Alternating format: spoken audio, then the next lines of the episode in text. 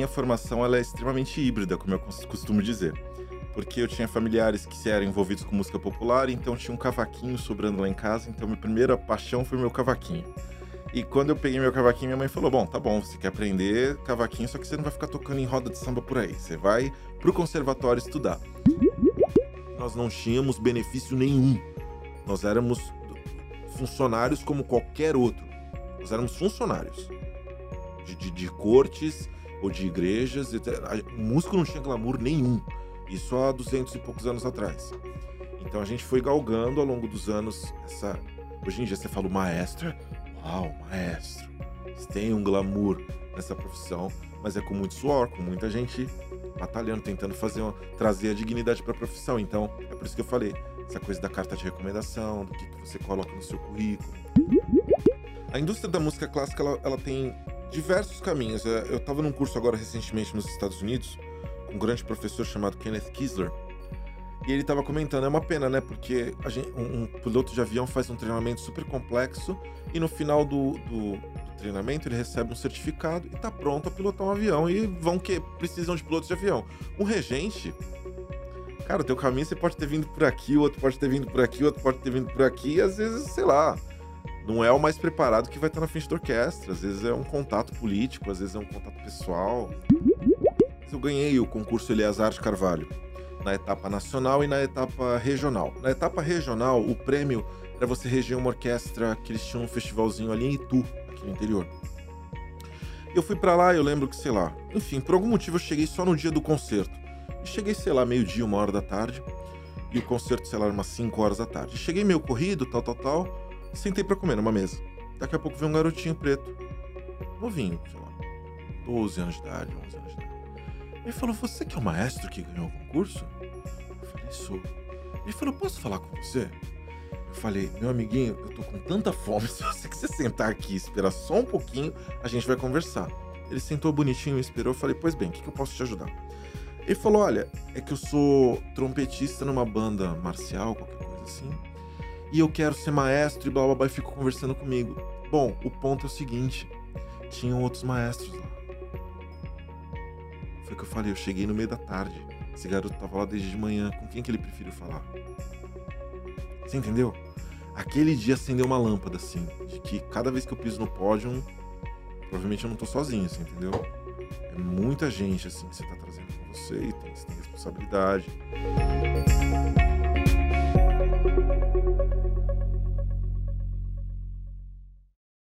Fala pessoal, começando mais um Baixada em Pauta.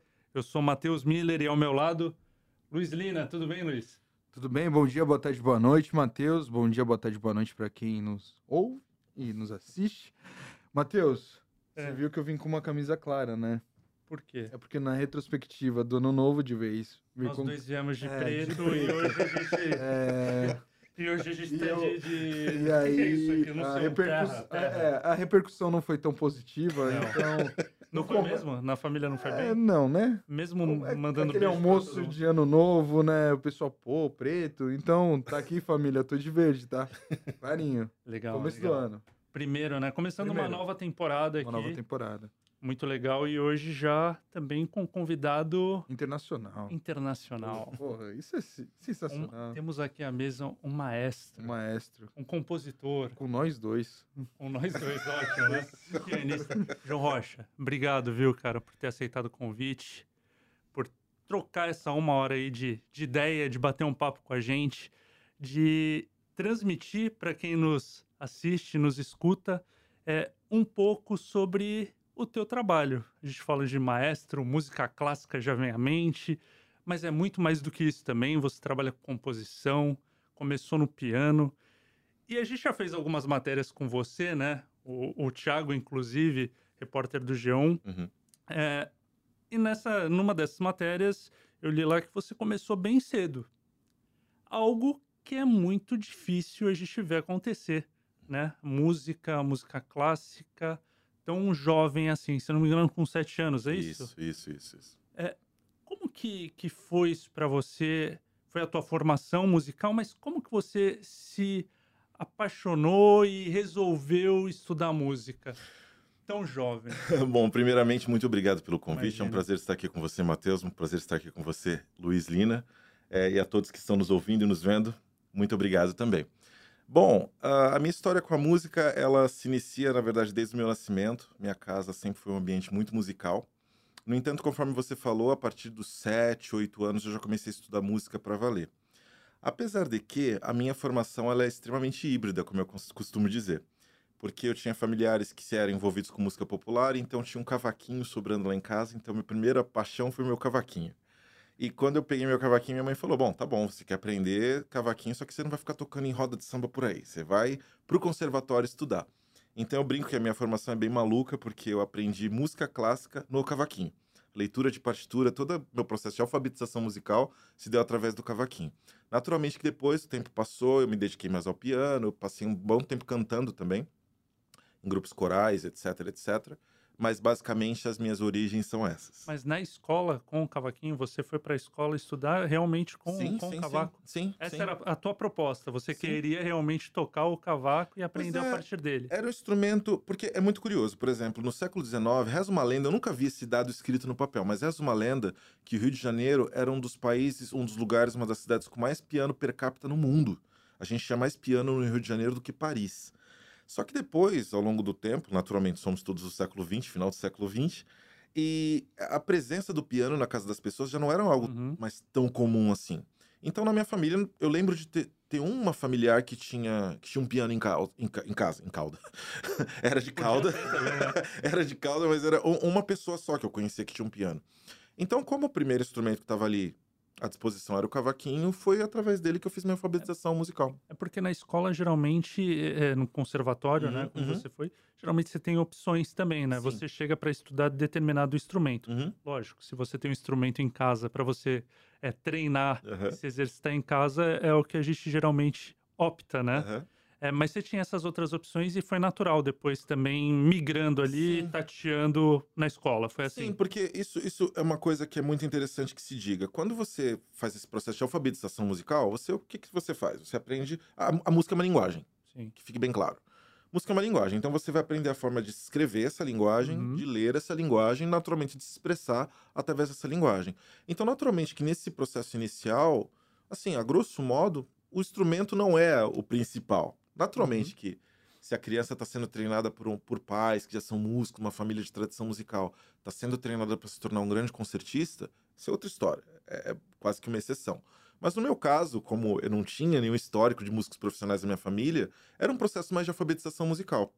Então, esse se deu através do cavaquinho. Naturalmente que lá no, no conservatório, o que aconteceu comigo em particular, Matheus, foi que eu comecei a estudar esse repertório que envolvia música clássica e música folclórica ali, seus Uhum. estágios iniciais.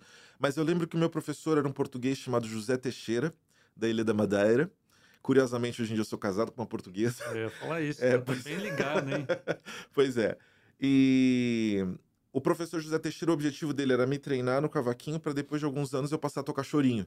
Tá. Porque tinha um grupo de choro na escola, ele queria, tava querendo me ensinar um pouco de violão, violão sete cordas, o próprio bandolim. Eu lembro que assim, um dos meus everestes era sair do cavaquinho e considerar e tocar bandolim. Só que daí depois no meio do caminho eu parei um pouquinho, fui, acabei, minha vida seguiu por outro caminho. Eu queria pegar a parte que você falou da sua mãe ali, que ela falou, vai pro conservatório. Sim, sim, sim. Me fala um pouco da tua família, eh, nível musical. Porque se tinha um cavaquinho, tinha uma roda de samba, provavelmente, Aham, tinha a questão popular. aham. Mas a visão da tua mãe em relação ao conservatório. Me fala um pouco sobre É isso. tão louco, né? É. Tu, tu pensar nisso. Do cavaco, hoje o cara tá com uma. É, re- regendo uma orquestra, compondo. É muito, muito Mas- distante, É né? como o João falou da questão que a família tinha esse apelo musical, Uhum. mas me conta isso e como foi o olhar da tua mãe para a questão do conservatório. É, a minha mãe, ela é, ela é uma figura decisiva na minha educação em diversos níveis, assim. Porque o que que acontece? Como eu estava comentando com você. A minha mãe é descendente de família de nativos brasileiros ou indígenas, como a gente costumava Uhum. falar, e pessoas que vieram do Nordeste. Do lado do meu pai, são pessoas negras naturalmente ligadas ainda com, a- com o flagelo da escravidão do, da área do Rio de Janeiro. Então, assim, a, ambos os meus pais, principalmente quando eles se, se ficaram juntos, eles conseguiram ascender socialmente de família, de uma família bem humilde para uma família de classe média. Meu, meu pai, na verdade, foi até saiu em jornal como um dos melhores vendedores de carro da região, etc. Teve uma loja ali na esquina da Vila Belmiro durante muitos anos, uma loja muito bem sucedida, Uhum. chamava Niterói Veículos. Então, assim, eles ascenderam socioeconomicamente. O meu pai era muito humilde, ele não teve oportunidade de estudar, ele estudou até a quarta série. Ele faleceu com esse nível de educação. No entanto, a minha mãe peitou meu avô, porque a tradição da época era a garota, quando estava com 12, 11 anos, ia fazer um curso de corte e costura e ia meio que quase que se preparar para ser dona de casa. Era uma coisa meio medieval ainda. E isso aconteceu ainda na geração da minha mãe. Só que ela peitou meu avô e falou: não, eu vou estudar. Eu vou estudar e vou trabalhar. Então, assim, a minha mãe tinha uma cabeça muito mais aberta com base com, com, com, com relação às nossas origens, assim. Tinha uma cabeça muito mais sofisticada, muito mais aberta e muito interessada em estudo. Ela, por exemplo, com 19 anos, tem muitos jornalistas que trabalham, inclusive aqui na tribuna, que, por exemplo, estudaram com a minha mãe. E minha mãe era a primeira aluna da classe.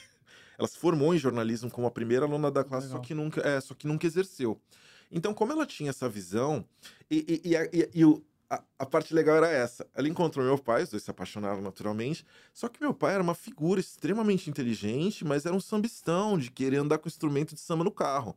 O meu pai, eu vi mais de uma vez meu pai sentar num restaurante, ele começava a se animar, daí começava a batucar na mesa, daí daqui a pouco tava olhando pra mesa do lado, o cara do, do lado tava cantando, olhava pro outro, tava cantando. Eu vi restaurante cantando com meu pai. As pessoas cantavam. E- Ele tinha essa coisa, esse carisma. É, é, ele, ele começou o flash mob. Cara, eu, eu tô falando sério, contando, ninguém acredita, mas eu vi mais de uma vez. Isso era normal, ele tinha esse carisma e essa vontade de fazer música muito grande. Naturalmente que a área de expertise dele era a coisa do samba, e Sim. principalmente do samba enredo. Inclusive, hoje, um, um dia de luto, né? Parece que o Quinho do Salgueiro Isso. faleceu, eu tava vendo agora há pouco. Isso, Quinho de Salgueiro. É, um, enfim, uma pena. Ah, mas enfim, ele tinha toda essa ligação com o universo do samba. Então lá em casa, ao mesmo tempo que tinha minha mãe comprando coleções de música clássica e apaixonada pelo Caetano Veloso, tinha Uhum. meu pai com samba de enredo e apaixonado por tudo que era grupo de samba. Fundo de quintal tinha muito disco lá em casa, Almir Neto, etc, etc. E eu nasci nesse meio do caminho. Então, assim, nas festas que tinham em casa, como você mesmo falou, tinha roda de samba, daí daqui a pouco era um cantando uma música do, do Caetano, outro cantando um sambinha do Chico, daí voltava para um samba de enredo, enfim, é- esse ambiente bem brasileiro mesmo. A música clássica, ela, ela ficava de background, assim, ela não era predominante, mas ela sempre existiu na minha vida. Mas a minha formação foi essa, extremamente híbrida, Tipo, tua mãe ouvia isso durante a semana? Ouvia, tá? só que daí é, é- é- essa é a grande questão. Ela sabia da questão de, por exemplo, o que, que é você, assim, ser sambista sem formação, não ser profissional, digamos, do Uhum. mundo do samba. Então você tá ali no botequim, tá tocando, instrumentos afinados, sem aparelhagem, tal, tal, tal. E ela tinha horror a isso. Ela falou, cara, eu fiz muito esforço pra estudar, pra me preparar, então se você quer estudar música, não tem problema. Só que vai fazer a coisa direito. A música sempre foi uma paixão em casa, independente do, do estilo Sim, ali, né? Sim, sim, sim, Mas sim, a sim. tua mãe, pelo que você está falando, sempre foi focada na educação. Sim, Na questão da definitivamente. educação. Era, era o único assunto que não se negociava. Eu, eu sempre fui muito tranquilo. Até os 18 anos eu não questionava ninguém. Eu falo, era pra cá, é pra cá que eu vou. Eu sempre fui uma criança tranquila. Mas em termos de educação, era, era, não, não tinha negociação. Uhum. Era, era, não, vai estudar. E a gente se esforçava para ter acesso às melhores escolas que, que, que eram possíveis, como eu te falei. Estudei naquela escola que eu comentei recentemente.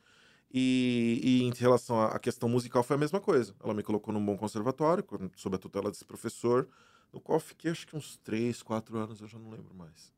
É, mas também foram, foram situações bem, bem decisivas. E aí, como passa essa parte de você no conservatório e aí chega na adole... E aí, qual o ponto que você chega? Foi na adolescência já que você já pensou e falou: é isso que eu quero pra minha vida, eu vou me dedicar ainda mais aos estudos. Como é qual que ponto que tipo deu um start? Lina, vou ser bem franco com você. Eu acho que desde pequenininho eu sabia que eu ia ser envolvido com arte, porque eu lembro que enquanto eu não estava estudando música, entre os quatro, eu diria até três e sete, oito anos, que foi quando eu comecei a estudar música, quando as pessoas me perguntavam o que, que, você vai ser, o que, que você vai querer ser quando crescer, eu falava artista plástico. Porque eu adorava desenhar, estava sempre desenhando, pintando, etc. Quando a música entrou, eu, eu falei, é aqui, eu moro aqui, esse é meu lugar, eu não preciso ir para lugar nenhum. Só que quando eu ah, terminei o ensino médio, eu falei pra minha mãe, mãe, eu vou prestar FUVEST, eu nem sei se existe mais. Existe? Existe, existe. existe. Vou prestar FUVEST, eu quero entrar ou na USP ou na Unesp, eu quero... Na verdade, eu queria cantar. Vou prestar o vestibular para canto. Ela falou assim: olha, é, a nossa realidade é essa aqui que você está vendo. Talvez valha a pena você fazer algum tipo de curso superior que te coloque numa profissão que te estabilize financeiramente, de modo que você, sei lá, de repente nos finais de semana você possa se dedicar à música. Hoje em dia esse pensamento é completamente absurdo, porque a música exige tudo e mais um pouco da sua vida. Sim, sim. Mas eu sei que minha mãe estava querendo o melhor para mim. E outra, tinha um. Esse, esse rapaz com esse sobrenome que nós comentamos agora há pouco, essa família, o pai deles tocava numa banda e era engenheiro também. Então eles eram nosso modelo, assim, era uma família que socioeconomicamente estava equilibrada. Minha mãe falou: olha, o pai do fulaninho faz assim, por que, que você não segue o exemplo dele? E eu fui fazer administração de empresas e fui trabalhar num banco. E com 20 anos de idade eu cheguei a ser gerente de banco. e tava lá envolvidíssimo com a minha carreira e tal, tava feliz. Só que, cara, começou a me bater uma depressão. Eu comecei a ter dificuldade para levantar, para ir pro trabalho. Eu tava no trabalho, já tava olhando a hora de ir embora. Eu falei, cara, eu não sou assim, tem alguma coisa errada. E comecei a refletir comigo mesmo, até que chegou um momento que eu falei, ó, administração de empresas já foi, não vou mais. Não, mas a faculdade, eu não vou mais, desculpa, não vou mais. Calma aí. só. É, é, ela ficou E desesperada. foi aí que você deu, porque você falou que até os 18 anos falavam pra você. Foi a primeira vez que eu desobedeci minha mãe na Foi- minha Foi a vida. primeira vez que você. Primeira vez. Foi a pri- é, Você tem razão. Foi a primeira vez que eu falei, não. Eu entendo que te machuca, mas não vai acontecer. Mas a reação dela, pelo que você estava começando a tatear aí, pareceu. Ela ficou meio incomodada, mas ela não te embarreirou também. Não, isso ela nunca faria. Isso não é da, da- da característica da minha mãe, mas ela ficou muito chocada. Muito chocada. Porque já tinha tido casos na minha família de pessoas que tentavam fazer alguma coisa e desistiam no meio do caminho, deixava pra lá a e tal. educação, a bandeira dela. né? É, então, e, é, e a mãe é professora até hoje. E a música é um, é, é um, é um lugar incerto, né? É que assim, Lina, na verdade, não é tão assim. E a gente vai falar disso logo menos, porque, por exemplo, eu tô, por exemplo, hoje em dia eu tenho iniciativas, eu atuo como maestro, como Sim. compositor e tô criando, por exemplo, uma academia de regência, que é algo que aqui no Brasil ainda tá meio mambembe, as coisas acontecem sem muita sistematicidade. Então assim, no fundo, no fundo, dá para você viver. Mas se você vem de uma família que, que não tem, que não tá dentro dessa tradição, É, não, é esse ponto que eu ia. você Eu, não consegue enxergar essas possibilidades. olhar a questão, não essa questão do, do que, de quem vive dentro, né? É o de fora, é o que É. se sabe muito pelo Mas é um- artista. é um- Exatamente. pelo a pessoa, cantor a pessoa vai se popular. basear, pô, meu Mas é um filho não tá no Faustão, É, então é isso, ele vai morrer é de isso. fome. É um É preconceito também, né? Que as pessoas têm em relação a, a isso. Porque em qualquer profissão você não tem certeza de nada.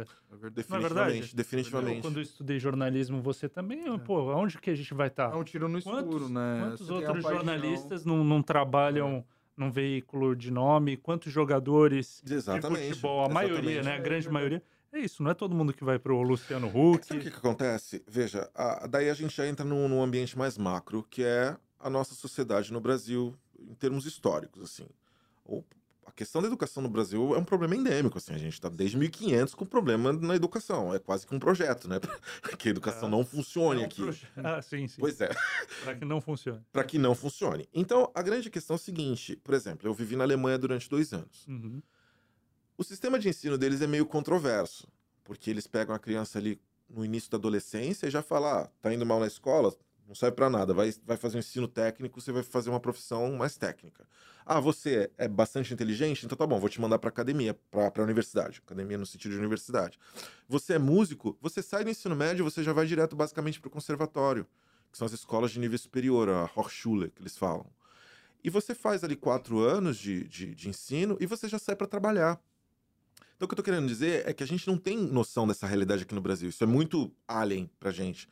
Nossa, jura que você pode ir pra uma escola e já ir trabalhar? Sim, cada cidadezinha, por exemplo, do tamanho de Santos, São Vicente, Itanhaém, Peruíbe, Cubatão, Guarujá, sei lá, e, sei lá, seis cidades.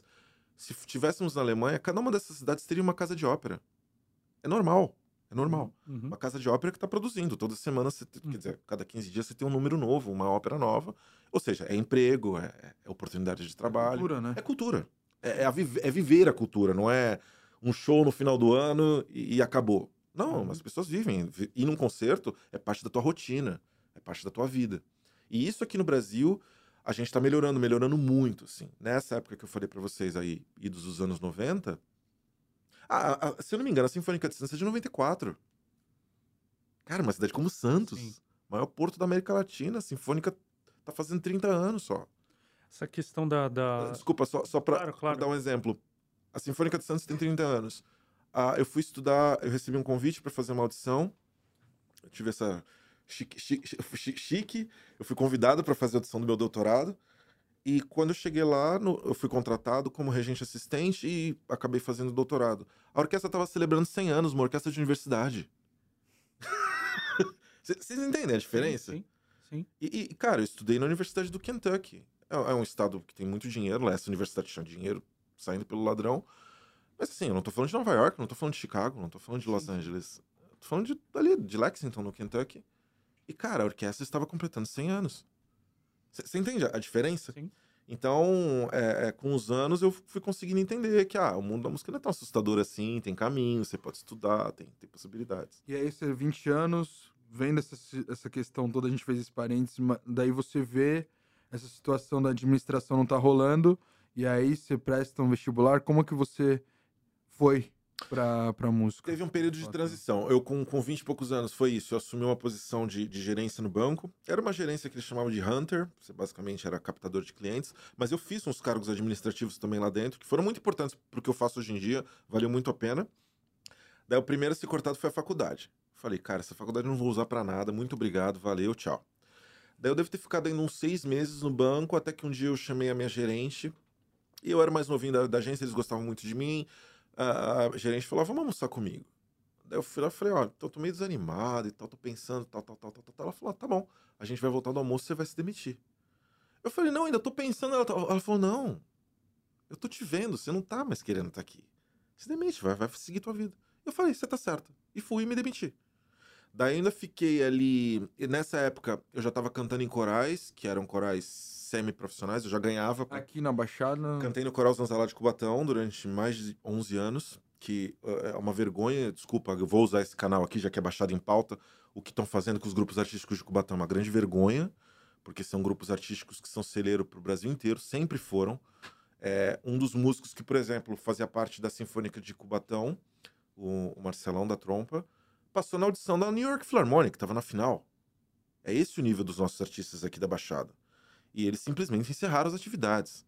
O Grupo Zanzalá tinha mais de 20 anos de coral. Acabou de completar aniversário de 30 anos. Nós éramos, nós éramos um dos melhores grupos de música popular do país. Os arranjos que a gente cantava, tem muito pouco coral que hoje em dia consegue cantar. Enfim, eu precisava fazer esse Não, não, desabafo. Não, é, é importante porque isso, é, a gente falou, já, a gente já volta para isso, mas de, Aham. de preconceito, de falta de conhecimento sobre a arte, sobre a música. E quando acontece algo assim, quando se encerra um projeto que é vitorioso e de sucesso também, não existe um barulho em cima daquela situação, porque as pessoas não vivem, não, vivem, é têm essa falando. educação para música. Então esse esse esse sinal, esse alerta, essa revolta é totalmente justificável e, e vale a pena a gente também ser fiscal disso, né? A Sim, comunidade, definitivamente. principalmente a comunidade que, que vive da, da arte, tá ali, precisa se, se manifestar mesmo. É, porque assim, olha, gente, se a gente for pensar, pega aí a pandemia. Foi, foi um, dois anos, não foi que a gente ficou trancado em casa? né? Tre- três anos, Três, né? né? Três anos. Ah, assim, um grosso, dois anos, é. Tá, vamos f- pegar dois anos. Tá, e se não fosse nós os artistas? Cadê a musiquinha que Assim, vocês estão o- escutando? com as Cadê o lives filme? e Assim, no, no, Cadê no- as séries? Cadê o podcast? Você É. tá entendendo? Nós artistas, nós fazemos parte da sociedade, de- tipo, a sociedade, a- é, nós somos a base da sociedade. Sem arte não se vive. Só que as pessoas não, não, não entendem isso muitas vezes. E principalmente o poder público. Eu repito, o que está sendo feito em Cubatão é simplesmente um absurdo. É simplesmente um absurdo. Isso não se faz. Desligar os grupos artísticos assim. Entendeu? Aquilo ali, nós éramos um coral, sei lá, de 60 pessoas, não sei. Era maravilhoso, um período maravilhoso. Mas enfim, voltando. Eu já fazia parte desse coral. Eu cantava no, no que era antigamente Coral Jovem do, do, do estado de São Paulo. Eu era até bonzinho, cantava, cantava direitinho. E, e nesse meio tempo eu fiquei ah, ah, cantando, trabalhando e estudando por conta própria. Até que quando foi em 2008, eu já estava já com 24 anos. Daí eu falei assim, quer saber de uma coisa? Eu vou prestar vestibular, vou prestar vestibular na Unicamp. E geralmente as pessoas prestam vestibular, prestam em várias universidades, né? Eu prestei em uma só, falei, cara, é lá que eu tenho que ir. Eu tinha pensado em ir para Minas, eu, eu tinha um relacionamento com uma moça de Minas Gerais. É, Inclusive, eu, eu perdi um vestibular lá, cheguei na porta atrasado, e foi nesse dia que eu conheci a moça, então de alguma coisa valeu. E, mas enfim, eu entrei na Unicamp já com 24 anos, foi assim a transição. E ali eu tive que começar do zero. Do zero, do cara que tava no banco, tinha o seu salário, tinha comprado meu primeiro carro, tava fazendo minhas coisas, tal, tal, tal, eu voltei ao zero. Ao zero, voltar a morar num pensionato, ir lá comer no bandejão, para poder E estudar. com uma galera mais nova também, né? É, a, a música ainda tem essa, essa coisa. É, às vezes é normal o pessoal um pouquinho mais velho passar a fazer o curso superior, mas você tem toda a razão. Muita gente lá tava com 18, 19 anos, que- querendo festa, Sim. querendo. Mas essa questão do conservatório te trouxe uma bagagem também na, na universidade, né? Você não Ah, chegou, sim, você, sim. você fala do zero assim, de mudar o teu patamar, a tua Sim, vida, sim, mas sim, assim, sim. De, de conhecimento, de Sim. bagagem, você tinha já algo ali de diferente dos Sim, demais, e, né? E modéstia à parte, é, é, de, de maneira geral, eu sempre trabalhei com, com autodidatismo, assim. Sempre, nunca esperei. Ó, olha só, essa história é engraçada. Eu fiz administração numa instituição aqui de Santos, que foi uma das únicas instituições aqui de Santos que teve um curso de música na década de 90. Só que eles fecharam o curso de música.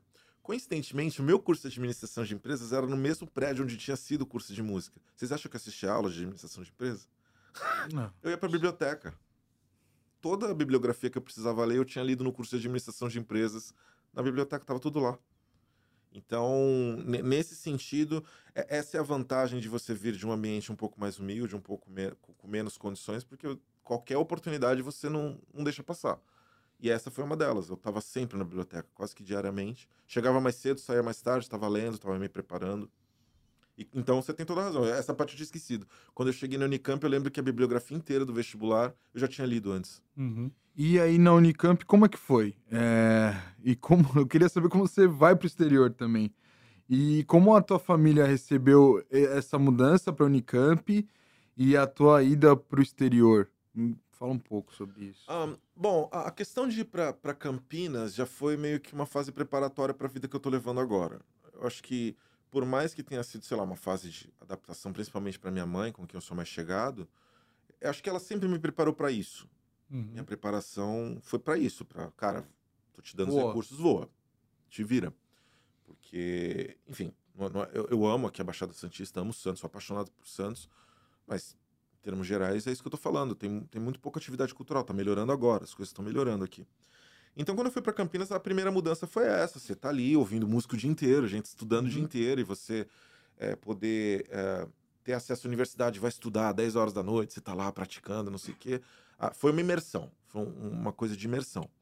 E a, a- foram seis anos que eu fiquei lá, na verdade foram cinco. No sexto ano eu me graduei. Daí eu já estava já ativo, já estava sendo assistente de algumas orquestras, etc. Já tava, eu me virei para já ser ativo desde o começo, até porque eu era mais velho, não tinha tanto tempo a perder. Só que a grande questão foi que é, eu terminei um relacionamento e comecei um relacionamento com uma moça. E ela falou assim para mim: olha, é o melhor cara da minha área, ele é um cara da Alemanha. Ele me, acabou de me oferecer uma bolsa de doutorado de sanduíche, que é o que eles falam, né? Que você faz a primeira parte no Brasil, vai para o exterior e termina, volta Tá. para o Brasil para terminar. Eles chamam de doutorado de sanduíche. Ele me ofereceu essa bolsa. Como é que a gente vai fazer? A gente estava, sei lá, meses é, juntos, mas já estava pensando em morar juntos, foi tudo muito intenso, muito, rápido. Ela falou assim: olha, vamos fazer o seguinte, vamos construir essa tua ida para Alemanha. Você vai comigo e depois a gente vê o que, que dá. A parte engraçada foi que eu achei essa bolsa do DAAD, que é o Departamento Alemão de Intercâmbios Acadêmicos. É uma bolsa super prestigiada, assim, o João Albaldo Ribeiro ganhou, o maestro Isaac Karabchevski foi para a Alemanha com, esse- com essa mesma bolsa. Me inscrevi, fui o único regente que ganhou a bolsa naquele ano. Eu fui para a Alemanha antes dela e fiquei mais tempo do que ela. Foi engraçado.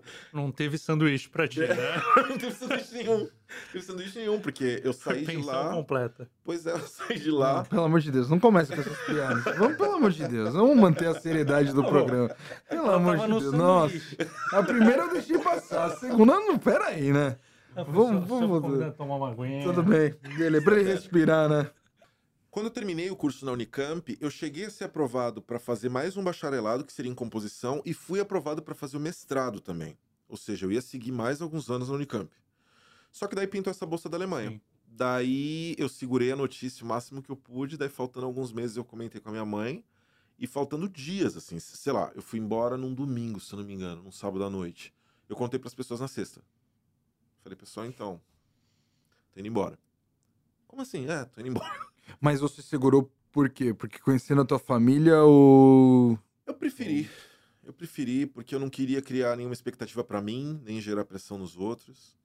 E, e aqui vai, já que a gente tá falando de coisas mais informais, isso, isso é a parte mais engraçada, porque o comportamento das pessoas é muito engraçado, porque quando eu falei que ia pra Alemanha, eu nunca vi tanta gente dizendo que ia pro exterior também. Ah, tô indo pra Alemanha. Ah, eu também tô pensando em, em ir pra lá. Ai, cacete. ah, eu tenho meu, meu sogro falou que eu também posso ir. Não sei. Eu falei, tá bom. Tá bom. Bom, enfim. Só um- pra descontrair. Mas isso aconteceu também.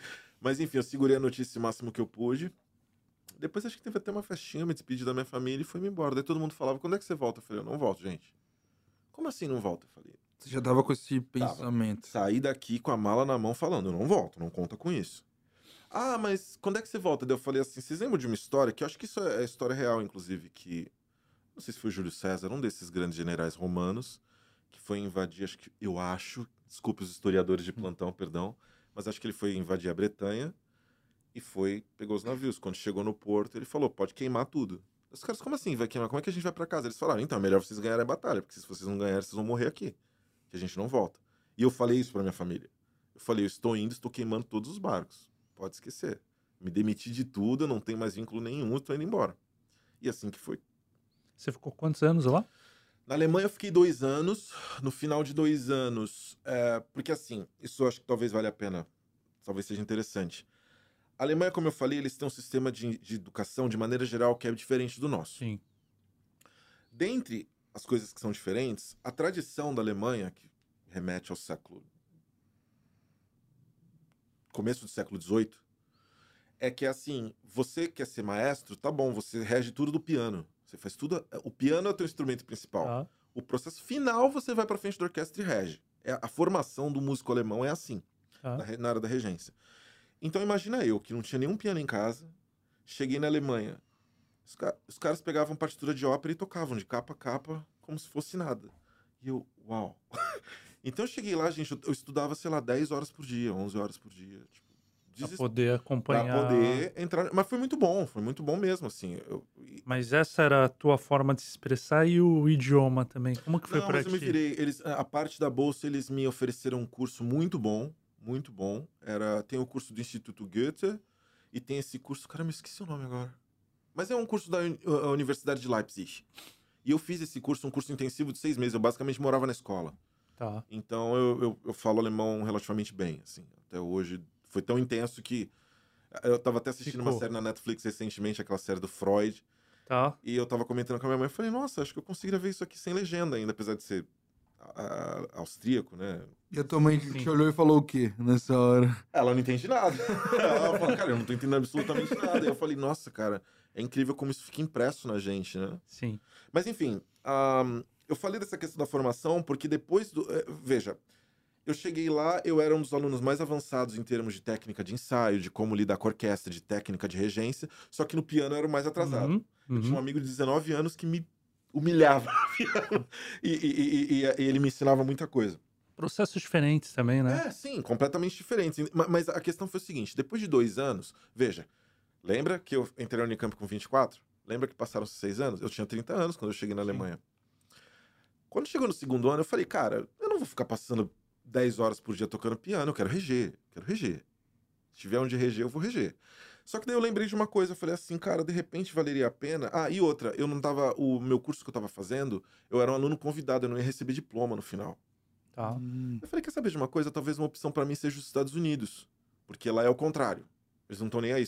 Você tem que tocar piano, mas não num nível tão alto, mas você tem que reger. Eu falei, cara, quer saber de uma coisa? Eu vou olhar para os Estados Unidos. E foi outra história engraçadíssima, porque lá nos Estados Unidos o normal é esse. Você vai fazer mestrado, você fala o application, né? Uhum, uhum. eu aplico para sete universidades diferentes, você faz a inscrição para ver se você é aprovado e para ver se você vai ganhar bolsa. Cara, eu fui para uma universidade. Eu liguei para o professor do, do- da Alemanha. Falei, então. Não, foi assim. Eu, eu mandei e-mail para várias universidades. Os caras respondiam assim: ah, tá, entra no site, faz inscrição. Tá. Daí, sei lá, dia 30 de outubro, foi qualquer coisa assim. É, eu recebo um e-mail de Cincinnati. O professor falando assim: olha, eu sou o professor X, por algum motivo eu não vi teu e-mail antes, tô vendo teu e-mail agora. Você ainda tá interessado no curso? Se você tiver, me liga no telefone X. Eu ligo da Alemanha. E aí, tal, não sei o quê. Ah, tá. Ó, você é um aluno interessante. Faz o seguinte, faz a inscrição, porque a inscrição termina amanhã. Eu falei, o quê? Ele falou, é, termina meia-noite. E faz logo, porque eu tô indo pra China amanhã. Ou você faz agora, ou você não consegue entrar aqui. Eu fiz na hora a inscrição para uma universidade só. Fui lá em março, fiz a audição e fui aprovado com bolsa completa. Legal. Ganhei tudo e ainda ganhava para porque você ganha a bolsa, eles cobrem todos os preços que você tem que pagar e você ganha uma bolsa para ser funcionário do, do instituto.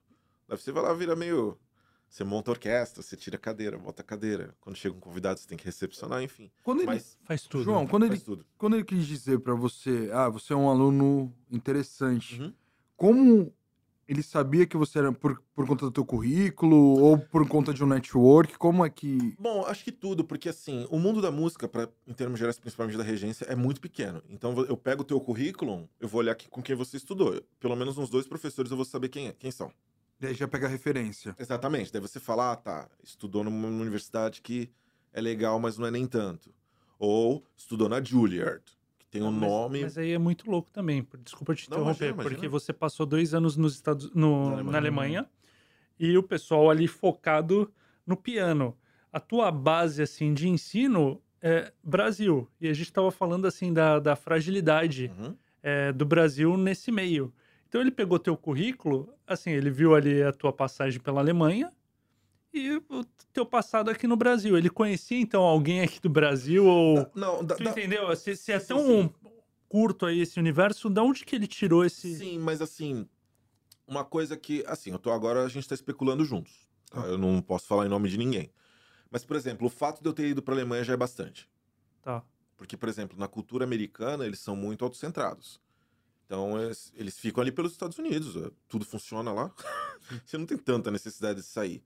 Então, o fato de eu sair do Brasil e ganhar aquela bolsa pra Alemanha é bastante. Claro. Foi muita coisa. Então já fala, pô, peraí. Esse cara aqui. O fato de eu ter vindo do Brasil, ter passado pela Alemanha com a experiência que eu tinha tido, era fora da curva também. Porque. O cara pode agregar, trazer algo diferente pra gente É, aqui. Tem um é. molho do Brasil, aí vai aprender, beber um pouco daquela fonte na É porque Alemanha. assim, olha, o, o, o- como todo bom americano, como toda boa instituição americana, é business. Então eles querem alunos que saiam de lá e levem o emblema da universidade. O cara possa falar, pô, esse cara aqui venceu o concurso X, esse cara aqui é bom, ó, veio da universidade, Claro. porque daí eles podem fazer a propaganda e ganhar. É- outros. É business, é um business. Não se engane, Tá. teve bondade, teve o talento, mas é um business, simples assim. Então, eu imagino que tenha todos esses fatores tenham entrado em conta.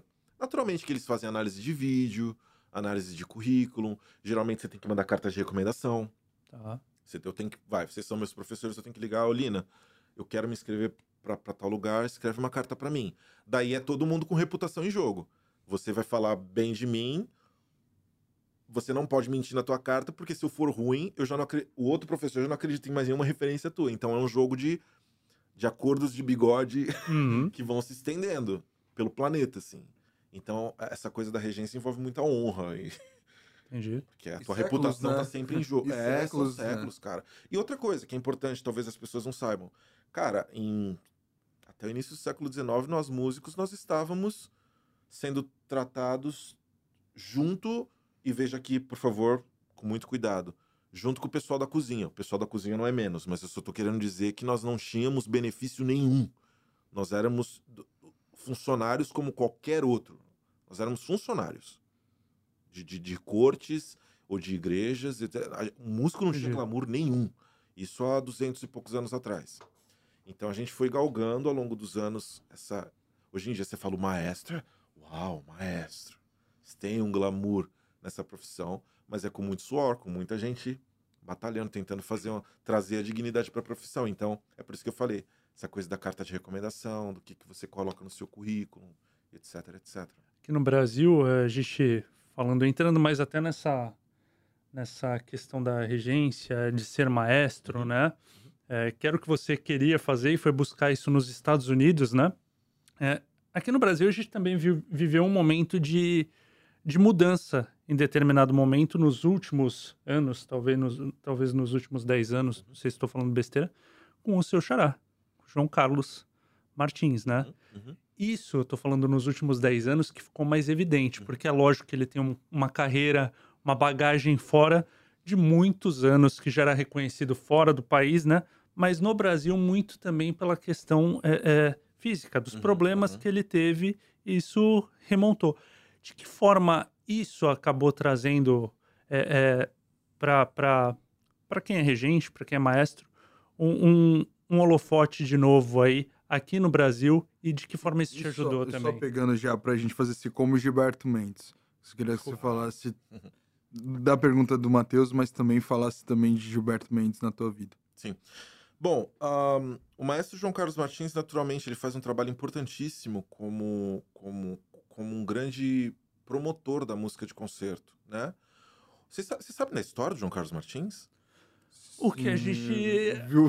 absorve, né? Não, na- não, eu vi o, filme, O, eu o li o livro Martins foi um também. dos maiores intérpretes de bar do mundo. Sim, sim, sim. Isso mundo, sim. assim. Por isso que eu tô falando, pra gente, nos últimos 10 anos, foi uma enxurrada. Veio muita coisa. Mas a carreira dele E não é de 10 regressa, anos, não é de né? 10 anos. É, É, é aquilo que a gente. Ele tocou, eu acho que foi pra Jackie Kennedy. Foi, foi um negócio absurdo. Que É. isso que a gente consumiu nos filmes, nos Nos documentários, é um documentários. negócio que a gente não Surreal. tinha noção que a gente tinha um cara desse nível, né? É, é considerado um dos maiores intérpretes, né? Do, de, de É, bar. É, é. um negócio É, é- é é, assim, fora extra classe, né? É que assim, no Brasil especificamente, eu tomo muito cuidado sempre que eu vou usar nomes em específico. O, o, o maestro João Carlos Martins é digno de muitos aplausos, e, enfim, uma carreira maravilhosa como pianista. E como maestro, eu repito, ele faz um trabalho com a Baquiana SESI, SESI Baquiana, é, que é muito bonito porque é isso. Eu acho que toda iniciativa que visa levar a música clássica para o maior número de pessoas, Educação, né? Assim. conta comigo. conta comigo porque eu acho que é, que é lindo, é isso que a gente precisa, sabe? Uhum. É, agora, há outras figuras também. Existe um, Sim. um- Vocês já ouviram falar do maestro Isaac Karabchevsky, que eu, que eu ci- citei aqui Não. recentemente? Enfim, o maestro Isaac Karab... Assim, vamos lá. Na história do Brasil, nós tivemos grandes maestros. Ponto. Até hoje, nossos maestros são muito bons. Só que, assim, duas figuras se destacam. A primeira é do maestro Eleazar de Carvalho, que é um cara que veio lá do Ceará, tipo, um lugar muito pequeno do Ceará, que me escapou o nome agora. E que teve uma carreira simplesmente brilhante, porque a gente brinca assim: olha, você reger a Filarmônica de Berlim uma vez não é tão difícil, você faz os contatos corretos, teu empresário, alguém te coloca lá. Agora, voltar é difícil. Uhum. O Eleazar regeu pelo menos três vezes a Berlim. Quando eu cheguei em Portugal, eu entrei em contato com a Filarmônica de Berlim e dei sorte que a arquivista deles era uma portuguesa. Então eu comecei a falar em português com ela. Ela me mandou todos os materiais dele que tem lá. O maestro Eleazar de Carvalho, acho que a carreira dele não foi batida até hoje. O que ele conseguiu fazer, as orquestras que ele regeu, o enfim, professor da Yale. Enfim, é, é um, Então, mas é, é um nesse. absurdo. É um Mas é absurdo. nesse universo, assim, a gente não tem conhecimento. Aí precisa ter um fato. É como aconteceu com o João Carlos, né? da- da- do problema dele Sim, nas mãos, sim. vir toda. Olha como É, são as coisas, é. né? É triste isso. Tem um outro maestro que vem lo... que, é, que é uma de uma geração, acho que uma depois, hoje em dia ele deve estar na casa. Fez aniversário ontem, se eu não me engano. Deve estar na casa dos 80 e alguma coisa, que é o maestro Isaac Karabchevsky. É um maestro de ascendência russa, se eu não me engano. Judeus russos, se eu não me engano. E que é um maestro também com uma carreira brilhante, assim. Carreira brilhante, um especialista em ópera, enfim, uma carreira linda também no exterior. Eu só toco no, no nome do maestro Karabchevsky porque ele ainda está vivo, merece a referência. Como eu falei, fez aniversário ontem ou anteontem, se não me engano. Ahm, e ele tinha um projeto chamado Projeto Aquários, que parece que na década de 70 ou 60 fez essa promoção de música clássica também no Rio de Janeiro. Parece que eram concertos que eram transmitidos por uma emissora grande de televisão. Então, assim, as iniciativas acontecem, é, que, é que elas são meio esporádicas. Eu vou Uhum. ser bem franco com você. Dentro da minha carreira, um dos meus objetivos é fazer alguma coisa assim. É usar as ferramentas que a gente tem hoje em dia, que é a inteligência artificial, que é a internet, que são os veículos de rádio, TV e, sei lá, e jornal ainda impresso, para fazer a promoção da música clássica. Eu acho que essa, essa por fazer parte de um grupo mino- minoritário, eu tenho até obrigação de fazer isso. Então eu gostaria muito de, de, de trabalhar minha carreira nesse sentido também. E respondendo à segunda parte da pergunta, o Gilberto Mendes, o Gilberto foi uma, uma pessoa muito querida na minha, na, minha, na minha carreira, na minha jornada. É uma história engraçadíssima, porque eu estava lá na casa da minha avó, conforme eu falei, muitos funcionários públicos na casa da minha avó, e não sei se vocês lembram disso. Quando o Santos completou 450 anos, a prefeitura distribuiu um CD para a maioria dos funcionários, ou para todos os funcionários, que eram CDs com obra do Gilberto Mendes, um CD produzido na Bélgica.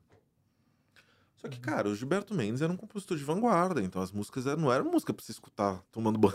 Uhum. É eu, eu- músicos e artistas me perdoem, eu, eu não gosto dessa expressão também. Mas é uma música difícil, Tá. de difícil assimilação, vou colocar assim. Por favor, vocês entendem o que eu tô falando. Me perdoem. Ok. O que, que aconteceu? Eu era menininho, peguei esse CD fui escutar. Quando eu escutei, eu falei, é. Levei num sebo e troquei por outro CD de qualquer outra coisa. Passado o tempo, eu tô em casa, daí eu já tava nessa fase de estudar sozinho. Daí eu tava querendo ganhar referências, eu comprava os livros que eu podia, que também ainda se traduz muito pouca coisa pro português. Daí comprava as coisas que eu podia, lá, lá, lá, e chegou esse CD na minha mão. Tinha mais um CD em casa. Eu fui escutar, falei, cara, isso aqui é sensacional. Isso aqui é. Não, sério, é como se tivessem aberto, Abriu. aberto a janela, assim. É. Eu falei, uau, isso existe. Que maravilha. Daí fui na internet, que ainda tava nos seus primórdios, no tempo que você digitava coisas no Google e não achava. Hum. E Que digitei. não era nem o Google, era o KD. Era o KD. Era o KD. tá vendo? É, pegamos essa fase. Daí eu fui lá, fui lá olhar e coincidentemente um professor que inclusive é da Unicamp tinha criado uma base de dados com os nomes, endereços e telefones dos compositores do Brasil. E tinha o telefone do Gilberto Mendes. E quando eu fui ver, eu falei, cara, esse cara é de Santos. 13 ali, né? É. Tinha um 13. Eu falei, meu Deus, que loucura. Eu peguei o telefone na hora, num domingo, e liguei pra ele. Falei, ó, eu acabei de me demitir do banco, Que aleatório, né? ale- completamente aleatório. Isso mudou minha vida. Uma- uma- um impulso mudou minha vida completamente. Foi isso que eu falei, boa noite, meu nome é João, eu acabei de me demitir do banco, é, e sou músico, minha história é essa, lá, lá, lá, lá. Encontrei seu CD, eu posso te encontrar? Ele começou a rir, eu falei, o que, que foi? Ele falou, eu era bancário também. Falei, uau, ah, vem aqui em casa e tal, tal, tal. Dez anos. Dez anos de contato, ele naturalmente defendendo, me, me ensinando composição, sentava lá no, no- na, beira da cadeira dele, ó, dodecafonismo é assim, olha, faz assim, as séries dodecafônicas são assim, música serial é assado, ó, vamos escutar isso aqui juntos, olha essa partitura, ó, leva essa partitura, faz uma análise e traz pra mim. E era uma coisa completamente informal, mas que, cara, Mas te dá- deu a bagagem, né? Que, que loucura. uma né? tarde Que daquilo, loucura. entendeu? Você- você- É história, né? Você É. viveu a. Imagina a se ele fosse fazer isso hoje, pegar o telefone da pessoa, falar, olha, eu- vamos, Não é, eu quero te cara. encontrar, eu peguei um CD que é golpista. É. Se ligar de novo, chama a polícia. Não, não vai mais. É uma Que maluquice, loucura. não, a vida é uma doideira. É uma, é uma maluquice. Era, era mais ingênua, né? As pessoas tinham essa ingenuidade. É, ligar de ajuda, fixo, é. não sabia quem tava ligando, né? Que eram três números, né? Não eram quatro, não tinham três antes, eram dois, né? Que legal, Você vê? que legal. Então o Gilberto foi essa. É que o Gilberto, eu até hoje em dia até evito muitas aspas falar, porque eu já falei tanto. É. Esses 10 anos não tem uma matéria que eu faça pra cá. Ah, que mas eu- é, é inevitável também, Ah, né? sim, Faz sim, parte sim, sim. Da, da tua história, Sim, da tua sim. formação. E- mas eu queria pegar agora Não, já não, não. uma outra parte, que é a questão que você tocou da universidade, mas eu acho que você faz isso também, que é o teu business. Uhum. É como um maestro, um músico faz um business e qual é o um comércio, não é um comércio, quero dizer. Como Indústria. é, como é a indústria, né? É, como você começou a entender essa indústria, você tem um empresário, mas como, como é essa indústria que você vive, né? Esse business. É uma pergunta muito legal, porque é uma fase que, assim, que eu tô completamente imerso nessa, nessa área atualmente. Eu- Os últimos três ou quatro dias eu passei lendo horas e horas por dia, porque é isso que eu tô falando. Eu tô lançando um curso de regência que vai ser presencial. Ah, O meu plano é esse. Cada lugar que. Meu plano completo é esse. Foi o que eu falei. Eu sou maestro, compositor e professor, certo? Então, geralmente, meu acordo com as orquestras é assim: Matheus, eu vou reger a orquestra da tua cidade. Você tá afim? Eu, sou, eu tô vindo dos Estados Unidos, vou Uhum. estar no Brasil, não tenho translado internacional. Tô aqui. Quer me contratar para um concerto? Quero. Então, você não quer que eu faça uma, uma, uma peça especificamente para tua orquestra? A gente vai estar no meio no dia 26 de janeiro. Você mora em Santos, eu faço uma peça em homenagem a Santos. O que, que você acha? Vamos fazer. Então, e vamos fazer o seguinte: é, fala com a, com a- com a escola de música da tua cidade, vamos fazer uma masterclass para as crianças.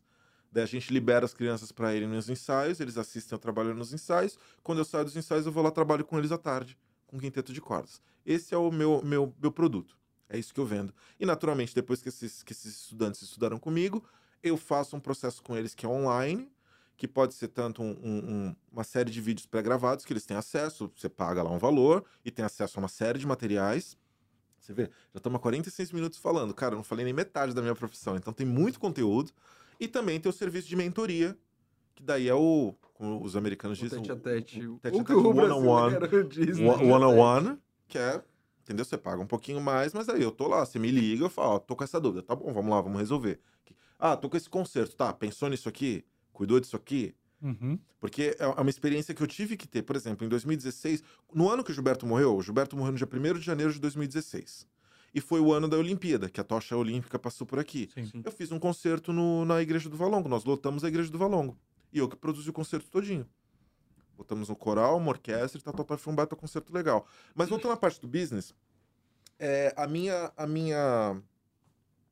A indústria da música clássica, ela, ela tem diversos caminhos. É, Eu estava num curso agora recentemente nos Estados Unidos, com um grande professor chamado Kenneth Kisler, e ele estava comentando, é uma pena, né? Porque a gente- um, um piloto de avião faz um treinamento super complexo e no final do, do, do treinamento ele recebe um certificado e está pronto a pilotar um avião. E vão que precisam de pilotos de avião.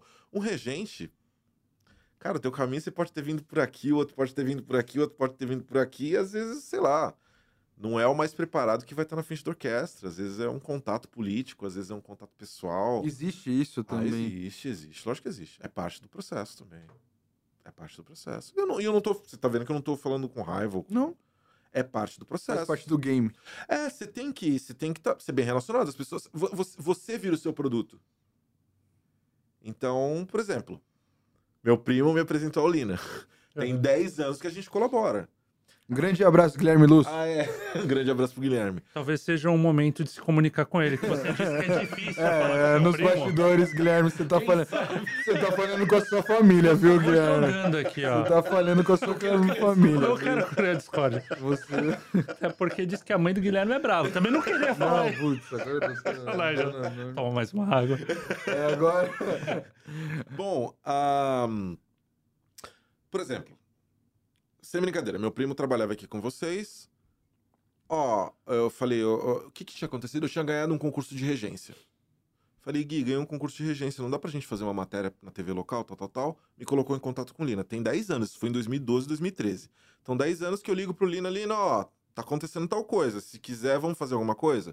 E temos feitos em 10 anos. Daí eu tava mandando uma mensagem pra ele. Um amigo meu daqui de Santos tá lançando um disco. Daí falou pra mim: esse meu amigo já não tá tão ligado no business. Porque isso na Ars Arts acontece muito. O Uhum. músico, o instrumentista, o artista, tá. Eu criei, eu fui inspirado. E as estrelas, o luar. Bom, tudo bem, mas você precisa comer, meu amigo. Esse microfone é caro, esse celular é caro, essa canequinha com a coxinha de vocês é cara. Uhum. Você tem que fazer a coisa funcionar. Eu falei pra ele assim, ó. Da... Ele falou, pô, tu conhece alguém da imprensa local aqui? Eu falei, cara, tem um cara que é meu contato aqui em Santos, eu, eu contacto ele primeiro e dele as coisas saem. Fala você com ele no Facebook primeiro, vê se ele autoriza que eu te passe o contato dele. Se ele te autorizar, eu te passo com o maior prazer. Eu só não vou passar o contato do meu contato de 10 anos, porque eu não posso expor o cara dessa forma. Então, você vê, é uma questão de contatos. E esse amigo já tá, já tá em contato com o Lino. De repente, é outro que vai ficar 10 anos em Não, contato e, com ele. e outra, pelo Facebook, né? Porque é ótimo que o Lino não tem Instagram. Eu não quero criar Discord. Não teria como, né? É isso, né, Lina? É isso. Tá. Entendi o processo pra te contactar. Porque às vezes é difícil eu falar com ele também, eu te chamo no Face. Agora eu vou botar vocês dois na Berlinda. O programa tem o Instagram? Hã? O programa tem Não, não tem, Ah. não tem, tá vendo? Não tem, não tem.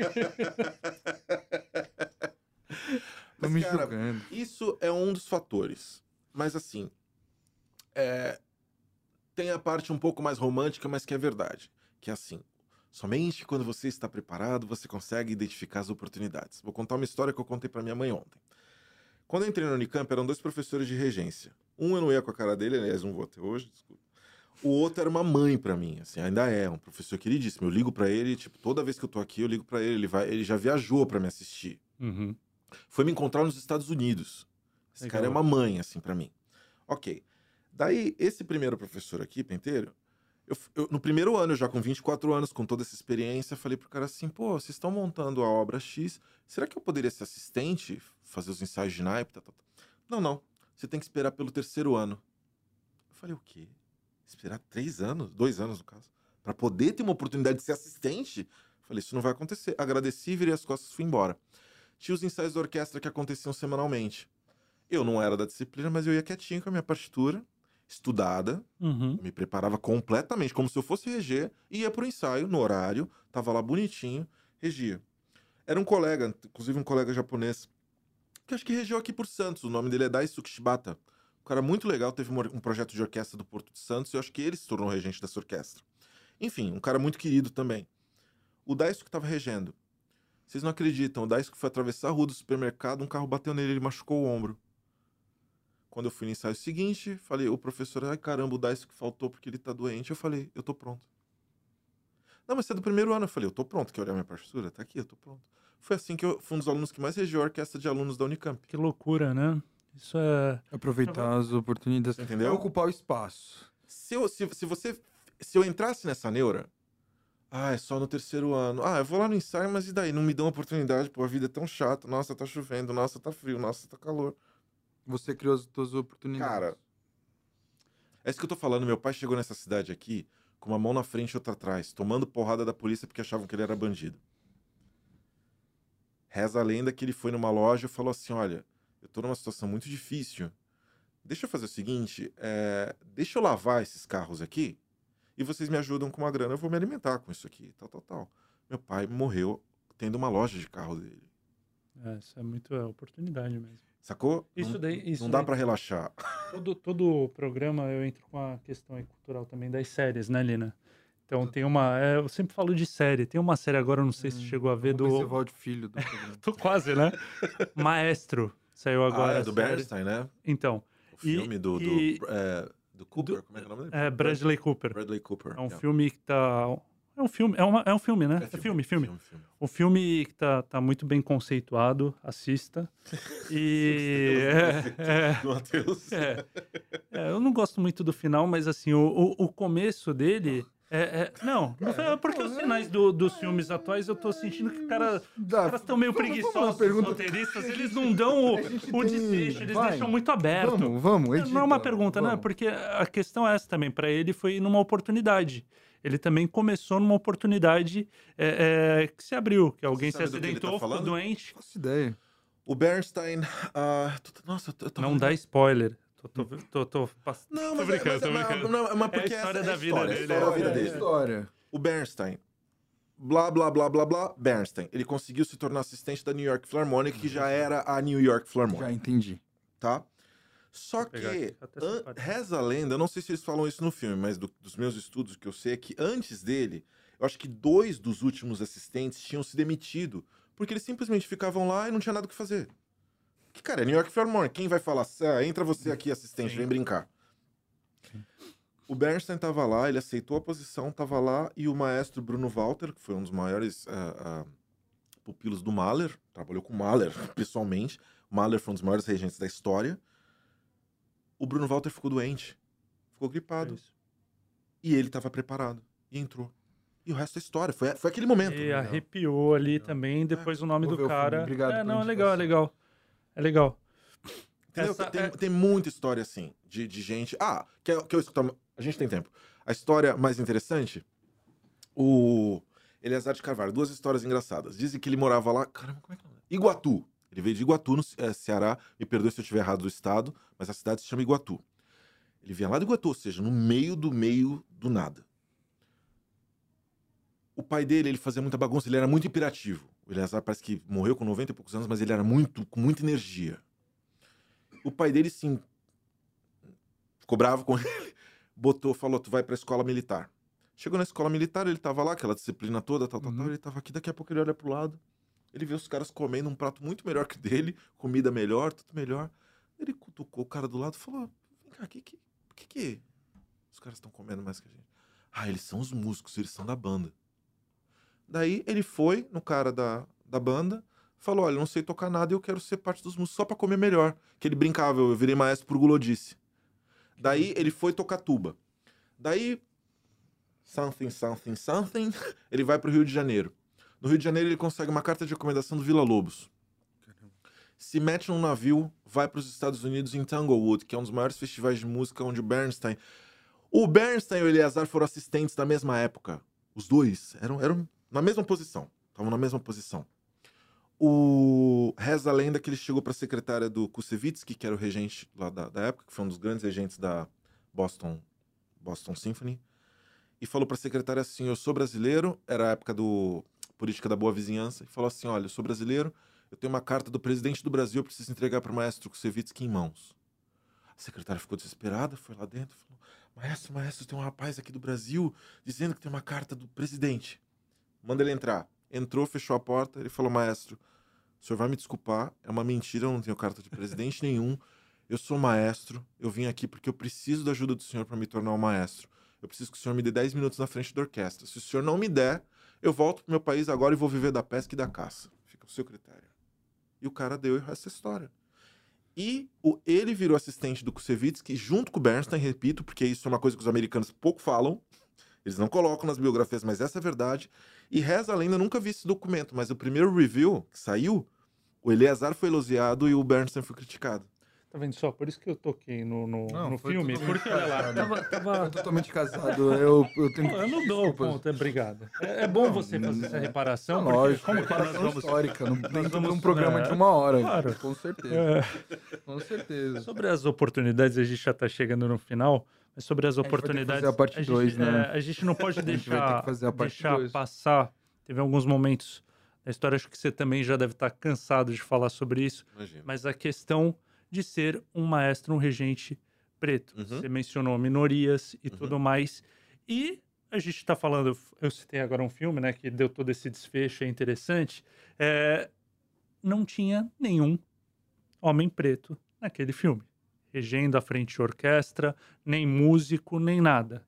É, hoje em dia é muito difícil ver também. Você que vive essa realidade, como que é? E até Como na que é? plateia, né? Acredito. Na a plateia, tudo. O, né? o ambiente, O ambiente, em né? que você vive, como que é isso? Olha, eu sou um cara, de maneira geral, sou um cara tranquilo, mas tem coisas que acionam os teus triggers, os teus gatilhos mais instintivos, assim. Total. Então é muito normal que quando eu vou pro meu ambiente de trabalho, minha postura já é completamente outra. Já é. Mas o que? Uma, uma defensiva? É, você fica um pouco mais, mais assim, porque é o que você falou, você olha pro lado, você fala, "Ê, ninguém aqui é parecido comigo. É, nem ali. E, e, e não tem ninguém parecido comigo. Porque foi assim, você foi, foi atrás disso por um, por um sonho, por uma motivação, por um desejo, um prazer. Mas você Cara, tá eu, nesse. eu diria que, sinceramente, essa parte eu vou te interromper. Não? Eu sou maestro por necessidade fisiológica, cara. Eu não sei fazer outra coisa. Então, é, Eu nasci assim e, e- e me preparei pra isso e. porque quando você estava longe, você ficou em depressão ali, sentiu os primeiros Sim, gatilhos cara, de depressão. Sim. Então, e hoje você tá num ambiente que você ama, que você é da tua essência, e você disse que entra numa defensiva por não ver nenhum semelhante. É difícil isso também, né? É, e, e, é- e você falou no começo lá do, do, da nossa conversa, você falou na. Você tocou na palavra representatividade. Uhum. Contar outra história rápida, que acho que eu respondo já to- todas as tuas perguntas. Eu, conforme eu falei pra vocês, eu ganhei o concurso Eleazar de Carvalho, na etapa nacional e na etapa regional. Na etapa regional, o prêmio era você reger uma orquestra que eles tinham um festivalzinho ali em Itu, aqui no interior. Eu fui pra lá, eu lembro que, sei lá, enfim, por algum motivo eu cheguei só no dia do concerto. E cheguei, sei lá, meio-dia, uma hora da tarde. E o concerto, sei lá, umas 5 horas da tarde. Cheguei meio corrido, tal, tal, tal. Sentei pra comer numa mesa. Daqui a pouco veio um garotinho preto. Novinho, sei lá, 12 anos de idade, 11 anos de idade. Ele falou: Você que é o maestro que ganhou o concurso? Eu falei: Sou. Ele falou: Posso falar com você? Eu falei: Meu amiguinho, eu tô com tanta fome. Se você quiser sentar aqui e esperar só um pouquinho, a gente vai conversar. Ele sentou bonitinho esperou. Eu falei: Pois bem, o que, que eu posso te ajudar? Ele falou: Olha, é que eu sou trompetista numa banda marcial, qualquer coisa assim Uhum. e eu quero ser maestro e blá blá blá, e ficou conversando comigo. Legal. Bom, o ponto é o seguinte: tinham outros maestros lá. Foi o que eu falei, eu cheguei no meio da tarde. Esse garoto tava lá desde de manhã. Com quem que ele preferiu falar? Você entendeu? Aquele dia acendeu uma lâmpada, assim, de que cada vez que eu piso no pódio, provavelmente eu não tô sozinho, você entendeu? É muita gente, assim, que você tá trazendo com você e tem, você tem responsabilidade. E, e, enfim. E às vezes é difícil, porque, por exemplo, teve um concerto agora. Eu vim para o Brasil para reger esse concerto na Sala São Paulo no dia 14 de novembro. Daí uma, uma amiga que foi assistir o concerto falou assim: Posso te falar uma coisa, na verdade? De, de- de coração. Eu falei: Pode. Ela falou: Nossa, cara, é porque eu te conheço um pouquinho mais, porque dá a impressão às vezes que você tá fazendo uma pose para poder não se sentir inseguro lá em cima. Eu falei: Cara, com certeza deve acontecer. Eu, No teu subconsciente. consciente ou inconscientemente, lógico que deve acontecer. É uma loucura, cara. Você tá no ambiente, é isso que eu tô falando, você tá no ambiente. E isso a gente tá falando aqui do Brasil, que é um país majoritariamente de pretos e pardos. Uhum. E no exterior, que a gente do mundo inteiro, são um monte de asiático, um monte de gente da China, um monte de americanos, um monte de alemães e dinamarqueses, esse tá ali. É, eu, não, eu não tô falando que isso afete meu trabalho ou que isso me faça ir pra frente ou me faça ir pra trás, mas eu tô falando, só que é uma situação Uhum. diferente, entendeu? Mas é isso, a gente tá, tá tentando, tá tentando. E, por exemplo, agora fazendo meu jabá, Bora. É por isso que eu estou vendendo esse curso online e os cursos presenciais de regência, porque um dos diferenciais que eu, que eu especificamente posso oferecer é isso. Eu venho do Brasil, eu venho da, da- de uma realidade onde eu não tinha piano até 20 e poucos anos de idade. Eu, não tinha- eu digo, não tinha piano para estudar todo dia. Sim. Aham. E, cara, hoje em dia minha carreira tá andando, fiz coisas interessantes, tenho feito cada vez mais projetos interessantes. Então, assim, se você for estudar com o Chiquinho da Silva de Berlim, vai ser muito legal. Mas ele não vem da tua realidade. Ele talvez, às vezes você vai falar, pô, eu não sei onde tirar xerox dessa partitura, porque eu não. Entendeu? Uhum. Uhum. Eu, não, não tô, eu não tô nivelando por baixo, eu não tô querendo ser populista. E... Não, não é nada disso. Eu só tô falando que são realidades que a gente passa aqui. Nos Estados Unidos, eu tô ouvindo uma música no YouTube, eu falo, ah, gostei disso aqui, vou pedir a partitura. No dia seguinte, tá na minha porta e eu tô gastando 10, 15 dólares. Eu lembro que aqui no Brasil, colegas da universidade me pediram composição, e eu falei assim, ó, se não tem dinheiro, não tenho. Então compra uma partitura pra mim.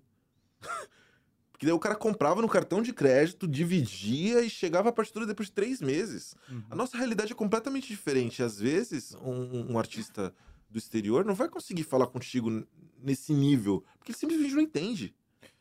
Só Não, não faz mi- sentido. A minha, a minha última pergunta até em relação a isso Uhum. é você vê por isso tudo que você representa, a tua história e a história de outros, Uhum. a importância de você fazer esse trabalho de furar a bolha, no, no que eu digo, não ficar nichado e trazer o popular, trazer o, o funk. Sim, sim. É tipo, olha, gente, é possível também você trazer essa galera e falar, ó, se estudar, Dá pra fazer, né? dá pra gente chegar. Eu não preciso ser só eu aqui. Sim. Pode ser outros comigo aqui. Eu falo isso muitas vezes. Bom, em primeiro lugar, assim, para que fique claro, eu, eu entendo minha posição no mercado. Eu sou um artista que tá em ascensão. Eu não sou um cara consolidado ainda, mas eu acho que, modéstia à parte, modéstia às favas, como diz uma amiga minha, eu faço um trabalho interessante, tenho seguido, tenho uma jornada minimamente bonita. E eu, eu sempre brinco, eu falo, cara, nem que seja pra alguém olhar pra mim e falar, puto, o que ele tá fazendo é muito ruim, eu vou lá e vou fazer melhor. Tá, vem, vem, vem, vem com a gente, porque precisa, a gente precisa Sim. disso. Olha, olha que coisa engraçada. Em- tem- temos tempo ainda pra falar? Tem Rapidamente? tempo, Rapidamente. Em 2021, tá- estávamos no finalzinho da pandemia. As coisas, os concertos estavam voltando a acontecer. Uma maestra, amiga minha, ia reger uma orquestra aqui de São Paulo. Daí ela já ia chamar um pianista negro para colaborar com ela. Daí ela ligou para mim e falou: João, pô, tem uma peça tua que eu lembro que você escreveu, tal, tal, tal, queria tocar sua peça. Ou seja, já ia se formar alguma coisa ali com artistas negros. Daí acabou que o pianista não pôde fazer. Da direção da orquestra me ligou e falou assim: olha, por que você não faz o seguinte? Escreve uma obra justamente pro Dia da Consciência Negra. Eu escrevi uma obra dedicada a essa maestra, amiga minha, em homenagem aos compositores negros do presente e do passado. Porque, por exemplo, sei, as pessoas não sabem, mas a mãe da Chiquinha Gonzaga era africana.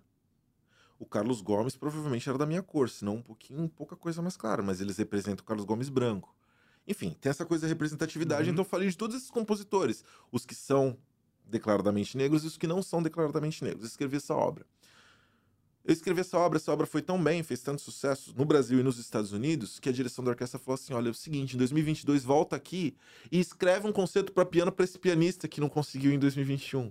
Ou seja, foi a primeira vez na história que uma obra escrita por um compositor negro foi estreada com um regente negro e um solista negro com uma orquestra sinfônica em São Paulo. Legal. Você tá entendendo Sim, co- sim. como a coisa vai indo numa bola de neve? Sim. Então é isso que eu tô falando, essa questão da representatividade é muito É importante. fundamental, né? É muito importante. Fundamental. Antes de terminar, eu só pedir pra agenda do João nesse ano, começo Eu- de eu- ano. Isso, eu ia falar, eu ia falar isso justamente. que Tem um trabalho bacana que você, você disse que está desenvolvendo, né, sobre Camões, e acho que isso é Exatamente. para não deixar passar batido, a gente tinha conversado antes. É, acho que passar a agenda então e essa esse trabalho que você está desenvolvendo para a gente poder finalizar. Bom, gente, é, As circunstâncias da minha estadia no Brasil, elas são meio, são meio diferentes. Foi uma mudança brusca de agenda, então minha agenda ainda está se consolidando. De qualquer forma, por exemplo, nós temos um concerto agendado já é, com a Orquestra Sinfônica do Espírito Santo, que também tocou meu, meu concerto para piano em maio, no último mês de maio. Vai ser uma oportunidade muito legal, porque eu vou reger pela primeira vez uma obra que é meu sonho, Choro 6 de Vila Lobos, dentre outras obras, inclusive essa obra que eu compus para essa outra orquestra. Esse concerto está agendado em maio. No comecinho de agosto tem um concerto com a Sinfônica de Sorocaba e tem algumas outras orquestras do Rio de Janeiro, do interior, que ainda estão se confirmando. Me sigam no Instagram, João Rocha, underline conductor, que vocês vão ficar sabendo da minha agenda. Ou então vejam meu website, é só jogar no Google. É, conforme meus amigos aqui acabaram de falar, esse ano também eu só não tô divulgando, tô assim na ponta da língua para divulgar a estreia da minha ópera, provavelmente numa grande instituição aqui de São Paulo, uma ópera a respeito da revolta da Chibata, do grande João Cândido, do Almirante Negro, que tem inclusive uma música do João Bosco com Blanc a respeito da história dele. Procurem saber da história dele, é uma história maravilhosa e eu tô muito honrado porque estamos em 98% confirmado dessa ópera ser estreada numa grande instituição tradicional de São Paulo. Estou muito feliz com isso. Se isso acontecer, provavelmente acontece em setembro, com a minha regência. E esse ano tem a efeméride, ou seja, o aniversário de nascimento do Camões, um dos escritores em língua portuguesa provavelmente o mais importante da história. E tem um espetáculo meu também que deve ser uh, estreado esse ano. Me sigam nas redes sociais para saber mais especificamente das datas. Então, quem tem Instagram pode seguir o João. Não, no meu caso, mas não o João tem, me- não tem. Não pode, João- tá? O João É manda. a vida. O João manda. Como eu tenho um contato de 10 anos com ele, ele é meu parceiro. Ele manda as quintinhas pro Lina diretamente. As quentinhas. Tá certo, tá certo, seu Luiz Lina. É isso. Então, nesse clima de alto astral, primeiro Brasil, podcast é. do ano. É, pra- só pra o João, sabe? É porque o Matheus ele tem uma tendência. A gente tá chegando no ápice do. pra ir embora, dar um Você tchau assim, alegre. direitinho Lógico. agora também. O Matheus simplesmente vem com uma polêmica e derruba o programa todo. Todo, todo. Vamos Todo terminar, programa, terminar todo bem. no- né? no- Não, hoje a gente Só que não. hoje a gente conseguiu. Primeiro, é, Pô, primeiro primeiro do do ano, ano, né? que Tomara bom, que né? seja assim ao longo do ano. João, muito obrigado, viu, Imagina, pela tua prazer é meu. presença Prazer é meu. aqui com a gente nessa pouco mais de uma hora, né? Uma hora e quase 10 minutos aí de conversa. Muito obrigado, foi um prazer a gente trocar essa ideia. E espero que dessa, dessa conversa surjam outros Joões aí interessados em seguir pela arte, em estudar música, que é educação pura, né? Na veia. Sim, sim. Lina, obrigado. Obrigado, Matheus. Esse primeiro podcast do ano. João, obrigado. Eu Foi uma agradeço. conversa. Acho que a gente ficaria mais algumas horas aqui conversando. Que eu sei que você tem assunto pra caramba. Obrigado, viu? Vamos fazer, o- vamos fazer parte 2, Parte viu? 2, Parte 2. É isso. E, pessoal, vocês acompanham esse podcast e todos Deixa os ele outros. agradecer, cara. Eu vou deixar no final, Tá não? bom. Agora? Agora. Então tá, João, por favor. João, poxa. Lina, muito obrigado por essa parceria de já de 10 anos, como você mesmo falou. Matheus, um prazer te conhecer. Parceria de um dia. De, um- de algumas horas. Muito obrigado a todos que nos assistiram e que nos ouviram. É, Guilherme, um forte abraço. Guilherme. O primo, né? O primo, primo, presente. primo presente. Um forte abraço a todos e muito obrigado, muito obrigado mesmo. Espero que vocês gostem. Não se esqueçam de me seguir nas redes sociais. João Rocha, o tracinho embaixo, underline, conductor, conductor. Isso aí. Agora, Agora posso pode, encerrar? pode, pode encerrar. Fica à vontade, apresentador. Pessoal, então é isso. A gente fica aqui. Você confere esse podcast e os demais na página do G1 Santos. É, você também acompanha esse vídeo e o áudio nos aplicativos de áudio, em todos os aplicativos de áudio e no Facebook da TV Tribuna e do G1 Santos. É isso aí. A gente fica por aqui. Até a próxima. Tchau. Valeu.